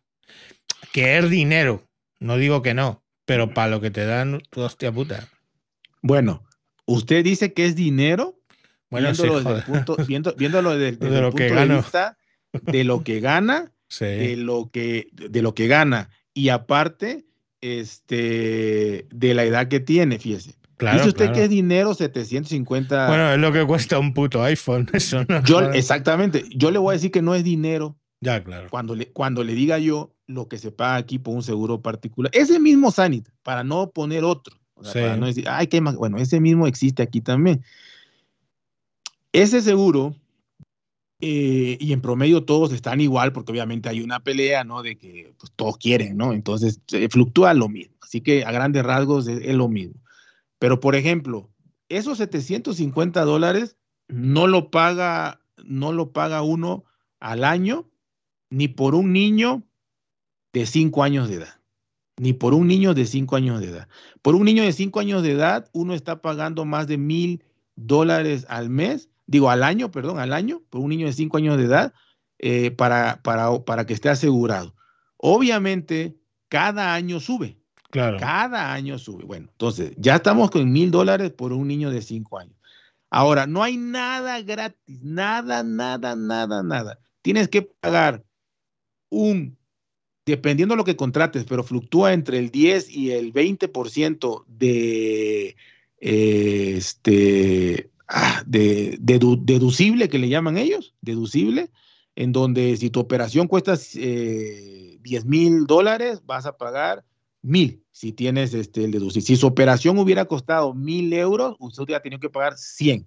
Bueno, entonces, eso es de ley. No hay nada que sea gratis, nada. Tú pagando tus mil dólares, eh, tienes que pagar un deducible mínimo del 10 y máximo 20. Bueno, aparte hay una cosa que le llaman coaseguro, que de verdad que lo he leído, lo he estudiado, me he leído todos los folletos y no le entiendo qué cosa sea más que otro impuesto más, o sea, así tal cual. Pero ellos le dan mil vueltas a que es algo, ah, o sea, pero a grandes rasgos vamos a dejarlo en que, en en que es un impuesto más. Ese coaseguro, generalmente, ¿qué, apunta? apunta que si usted dice, por ejemplo, a ver, yo tengo un sueldo más o menos así, así, así, a mí no me afectaría muchísimo pagar dos mil euros eh, como mínimo, como tope, para que de ahí empiece a correr mi seguro. A ver si me doy a entender. Sí, sí. Entonces, si usted va a hacerse la vasectomía y, y, Sanitas le dice, esa operación vale 1.500 euros. Usted dice, bueno, yo tengo que pagar 2.000, pues no me la, o sea, me la hago yo, o sea, me la pago yo, ¿no? Porque me voy a gastar 1.500. ¿Para qué, ¿Para qué uso Sanitas si tengo que empezar a, a empieza mi seguro de los 2.000 sí. euros? ¿sí? Entonces, solo voy a usarlo a partir de operaciones que me cuesten más de 2.000. Entonces, eso es un porcentaje también. Entonces, en una operación eh, de un trasplante que te quieras hacer, que te va a costar, un ejemplo, 100 mil euros, vas a pagar 10 mil. Si, es que agarraste el de 10%, que casi nadie agarra porque es carísimo. Eh, entonces, si agarras el de 20%, vas a pagar 20 mil euros por esa operación de 100 mil, más eh, los 2.000 de, de donde empezaste, más otros no sé qué, dependiendo de si te operas en un hospital que no tiene acuerdo con ellos, pagas como un 30% más, o sea, te puede salir igual, o sea, te puede salir igual, o sea, hay una serie de restricciones. Ahora, bueno, eso estamos hablando de un niño y de las restricciones, que no hay nada gratis. No te aseguran después de los 60 años, ya no te aseguran, no, mm. ya una de 60 años no se asegura. Tengo un, pariente, eh, un tío, que él tiene ya ahorita 70 años. Lo aseguraron como a los 55 todavía. Sí. Tiene 70. Ya si te aseguraron antes y, y, no dejas de pagar, sigue contando, ¿no? Pero ya después de los 60 años. El caso es que ahorita, a los 70 años, con todas esas restricciones y con todo eso, él está pagando 8 mil dólares anuales para que lo cubra el seguro por tener 70 años y porque obviamente el seguro sabe que te vas a morir en cualquier momento, ¿no? Obvio. 8 mil dólares al año. Paga una persona en promedio de unos 70. A, a ver, en, en, los privados todo depende de las cláusulas, ¿vale? Sí que es cierto que hay una serie de operaciones que tú pagas a lo mejor un 10% del coste. Por ejemplo, yo tengo esa cláusula en mi seguro dentro de Sanitas tengo la extensión de seguro dental. Entonces, digamos, vas a doble precio. Es tanto que es bastante menos si vas teniendo el seguro a hacerte una ortodoncia o lo que sea, por ejemplo, una ortodoncia, que es que te vacíen el, diente, ¿no? que te maten la raíz, una ortodoncia, pues por ejemplo, tendría un coste de X, bueno, pero si eres socio, o sea, si, si estás pagando esos sesenta y tantos, pues es un porcentaje de ese X, que a lo mejor suelen ser el 50% en este caso tal. Pero eso son, hay, que mirar siempre el articulado. Pero en el caso del mío, pues muchas, muchas operaciones son gratuitas. Obviamente, pues un trasplante, pues eh, te van a cobrar. Eh, por la privada, pero va a ser infinitamente menos. Por ejemplo, yo uso mucho la privada porque yo tengo la piel llena de, de, lunares, de nebus. Yo creo que se usa lunares también por, la canción Cielito mío, ¿no? Sí, sí. o sea, sé que se dice lunares. Bueno, pues, pues yo periódicamente me los tengo que mirar porque cualquier lunar que, que crece irregularmente o que crece mucho o pica o no sé qué, pues puede ser un, un tema de, de cáncer de piel y entonces pues voy muchas veces allí y todas esas visitas al dermatólogo son gratis. ¿Lo podría hacer por la seguridad social? Obvio, pero tendría que ir al de seguridad, al de acceso primario, o sea, al médico de cabecera, el médico de cabecera me mandaría al especialista y por verme si los lunares me están creciendo o no, pues a lo mejor me dan, como no es una cosa urgente, pues me dan cinco o seis meses de, de de eso, mientras que yo en la privada directamente no tengo que pasar por el médico de cabecera, sino que directamente en la privada, en la aplicación, tengo la lista de dermatólogos, busco el que me gusta que esté cerca de mi casa, ¡pum! Y ya tengo ahí la, la cita y es gratuita, o sea, todo ese tipo de cosas. Pero vamos, que, que más o menos eh, funciona así, pero mucho más barato, claro. Que te digo que te estoy hablando de que los seguros más caros estarían cercanos a los 100 euros al, al, mes, que eso son 1.200 euros al año. O sea, joder, de ahí a 8.000 hay recorrido que te cae. Mis padres, por ejemplo, mi padre tiene ochenta y tantos años. Cierto es que también hacen eso de que no te aseguran según qué edad, pero si vienes asegurado de hace muchos años y mi padre lo estaba, pues eh, le mantienen el seguro y paga eso por, por 100, o con 80 años paga 100 euros al mes o algo así. O sea, pues no, es lo que es lo que le digo, o sea, en realidad yo iba más a eso, ¿no? Este al hecho de la, la inmensa diferencia de precio, o sea, para para pongamos que sea lo mismo, pongámosle que fuera igual, ¿no? Que, que una sí, una no, ta, ta, ta. Estamos hablando de ocho veces, más, menos, diez veces el precio. Entonces es impresionante, o sea, la verdad que es impresionante. Y aparte, eh, a, ese pariente, a ese tío, lo operaron porque igual tenía, bueno, tiene cáncer y, lo operaron, obviamente usó su seguro, le dieron como ocho quimioterapias, ocho o diez quimioterapias, lo operaron y bueno, ya la cuenta con todo su seguro era como de 10 millones de pesos, que vendrían siendo 500 mil euros. Joder. Eh, sí, sí, en la particular así es aquí. 500 mil euros y él tuvo que pagar 200 mil con el mm. seguro. Ah, con el seguro.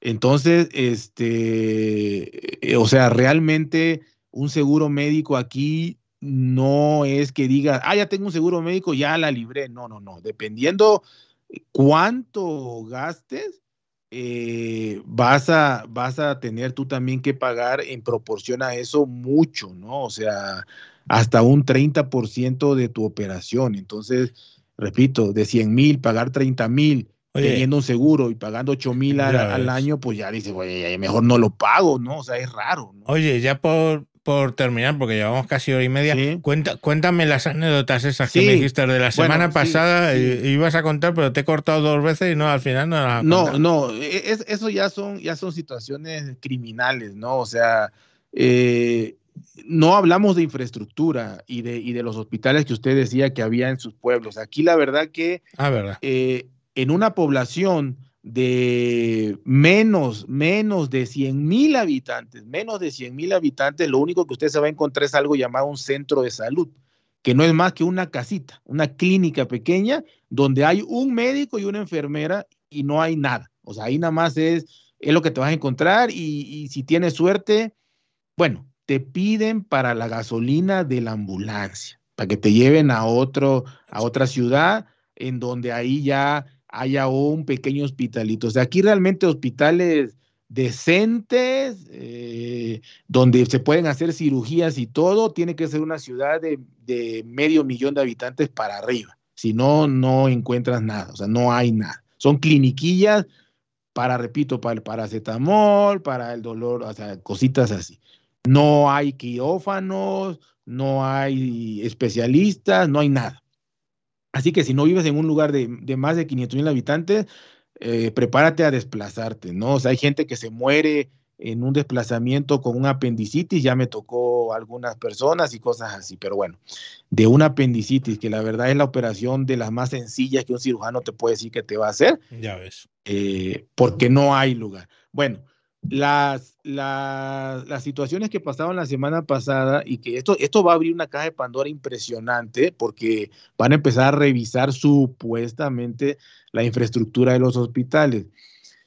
Ah, ah, y se hacen hasta memes, repito, ya la gente ya se desensibilizó de, la situación porque es común que pasen estas cosas, ¿no? Eh, en una semana pasó que en un hospital estaban operando una persona y se fundieron los focos de, la lámpara del quirófano.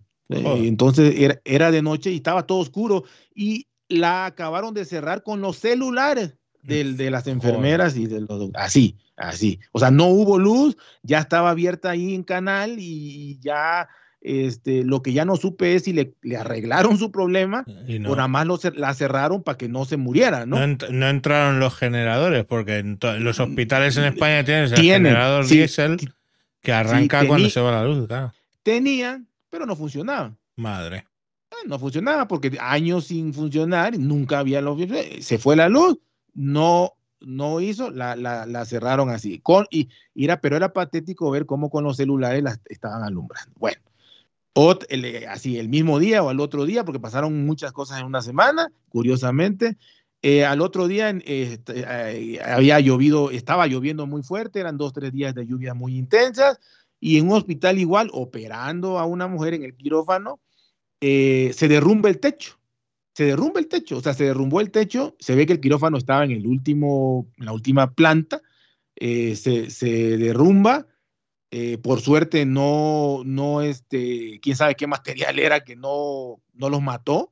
Entonces estaba, se veía el hueco impresionante arriba, estaba lloviendo, fueron a conseguir eh, paraguas, sombrillas, y pusieron ahí la sombrilla, enfermeras sosteniendo los paraguas ahí y terminando la operación como si estuviera operando al aire libre ya ni asepsia ni nada, ya era sobrevivir de ahí, ya para salirse de ahí no se fuera a derrumbar todo el hospital, ¿no? Bueno, eso, eso pasó también. Y eh, en, la semana pasada se cayeron tres elevadores, matando a toda la gente que iban en ellos, porque llevaban como 30 años sin mantenimiento. Ningún, ningún elevador de, de ningún hospital tiene mantenimiento, ni, ni si hay 2000, ninguno, o sea, no entonces se cayeron tres la semana pasada y en uno murieron dos personas, en otros tres, en otros cuatro, en otros cinco, así, ¿no? Se, se derrumbaron cuando iban subiendo, bajando. Eh, pero lo más triste fue que una niña eh, de nueve años, de unos padres sumamente humildes, que no tienen nada, pero nada es nada. O sea, viven en una choza, etcétera, etcétera.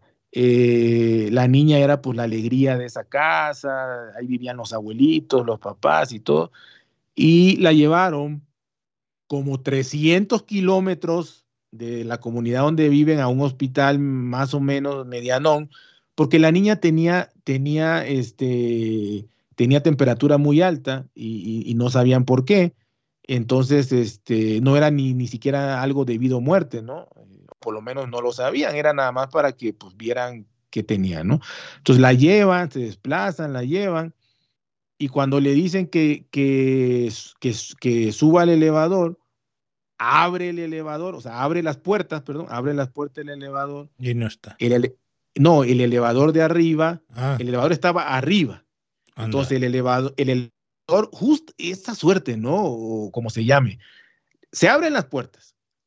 La niña saca la mano nada más, o sea, mete la mano al agujero, el, elevador ya se, ya se había desprendido de arriba con más gente, o sea, venía en caída libre. Joder. Le agarra la mano y se la lleva. O sea, al agarrarle la mano se la lleva. Entonces la niña quedó, la levantaron con, con, con palas, con palas. La, despegaron del suelo, o sea, con, con espátulas, con palas. O sea, era una, una cubeta de, vísceras y de pelos y de... Eso una niña de nueve años. Madre que fue, que fue al hospital a ver por qué tenía una calentura, una fiebre, ¿no? Muy alta.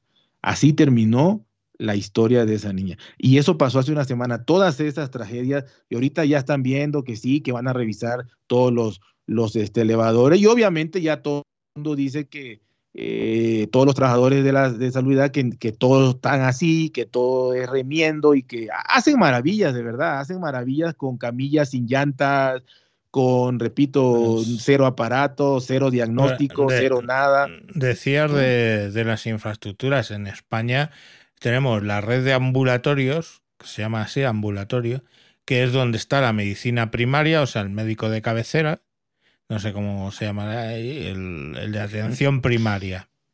¿vale? aquí se llama médico familiar. Eso, pues es médico de familia. Sí, y están en los ambulatorios, te van atendiendo y todo esto, y son, luego esos te escalan a la, la sanidad, digamos, de siguiente nivel, los especialistas, que eso están o en centros especializados o en los propios, perdón, en los propios hospitales. Pero vamos, ambulatorio hay uno por pueblo. Yo tengo aquí, ya te digo, Galapagar, estaremos en 20.000 habitantes, estaremos en ambulatorio. Antes estaba, de hecho, en el Escorial, por ejemplo, que yo vivía antes en el Escorial, otro pueblo, ahí hay varios ambulatorios. Yo tenía un ambulatorio en la urbanización donde vivíamos del Escorial.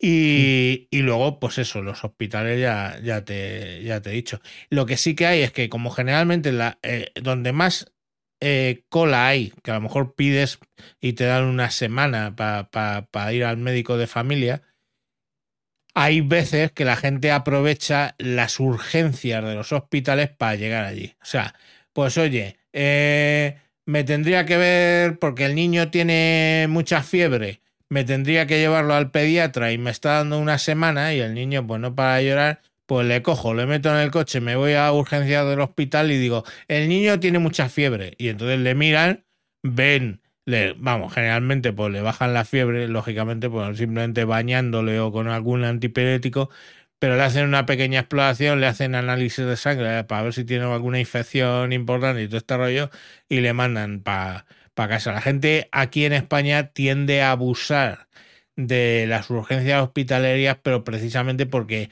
de haber saturación la hay en los médicos de familia, en la médico de familia. Pero vamos, que, estamos hablando de, de, una semana para que te atiendan y la gente ya se queja, ¿sabes? Que, y depende del sitio. Yo, por ejemplo, en mi, en mi ambulatorio yo pido la, la cita y raro es que me la den, si no para el día siguiente, pues para el siguiente, o sea, con, con un día. Hay otras zonas más pobladas donde el ratio médico eh, de familia por mil personas es, es, es superior, que tienen más retrasos. Pero vamos, en general, en general, todo eso funciona bien. Entonces, claro, la gente tiende a irse a urgencia hospitalaria.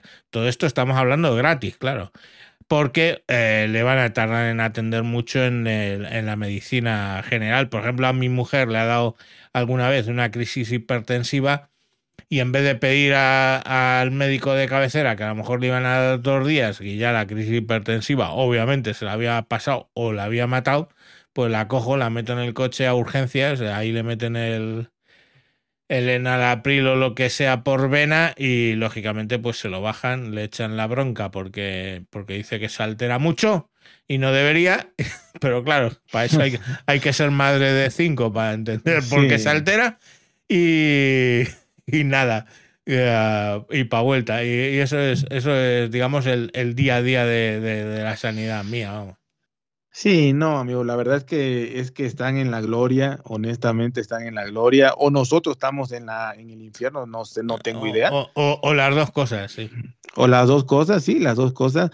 Pero vaya, la idea era esa, la idea era más o menos este dar a conocer un poquitito de, de, las situaciones que, que se pasan por estos lugares y también, obviamente, eh, el hecho de valorar las, las ventajas eh, que, tienen, que tienen ustedes, ¿no? Así que, pues por mi parte, realmente eh, es, eso. ha, estado, muy, muy ha estado muy interesante, Adriano, la verdad.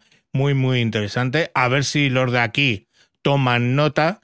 los de allí, pues lógicamente también hmm, toman, toman, nota, pero bueno, no era, la idea no era o por lo menos la mía no era que los de allí vieran lo bien que vivimos aquí, sino más bien que los de aquí vean que lo que tienen es privilegios, no, no una sanidad de mierda. Y, y, bueno, lo que siempre digo, a escuchar la piñata, que sacas cuatro, tres, cuatro capítulos a la semana, ir a escuchar la piñata y pues eso, en 15 días volveremos, Dios mediante. Y si Adriano está disponible, porque graba en unas condiciones que algún día las contaremos, él las, ha explicado en la piñeta otras veces. Pero bueno, pues eso, que, que, que, que, en 15 días volveremos con algún tema. Yo no, yo personalmente no me voy a ir de vacaciones en ese sentido. Que decir que lo mismo puedo grabar aquí que puedo grabar en cualquier lado. Y, y nada, muchísimas gracias, tío.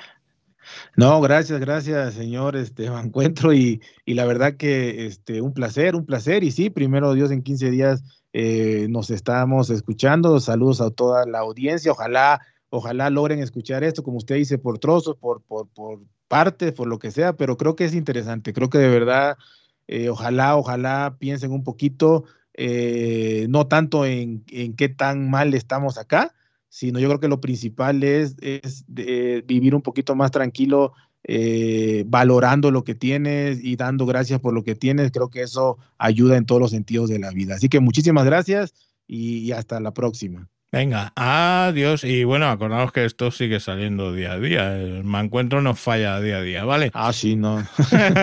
Venga, a, escuchar la piñata. Ya no sé qué hacéis aquí escuchándome a mí. Iros a escuchar la piñata. Adiós.